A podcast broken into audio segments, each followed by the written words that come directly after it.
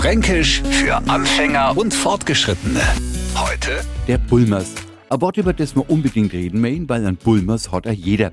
Der eine an Grässern, der andere an Glennern. Und weil jeder immer und überall sein Bulmers umeinander schleppt, ist der manchmal ganz schön im Weg.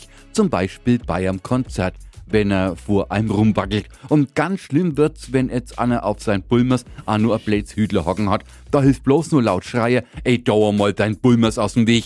Bewegt sich der Vordermann in dem Moment aus unserem Blickfeld, ist es ein Franke. Bleibt er stur sitzen, dann muss es sich eindeutig um einen Landesfremden handeln, denn nur mir verstänge unter den Bulmers unseren Kopf.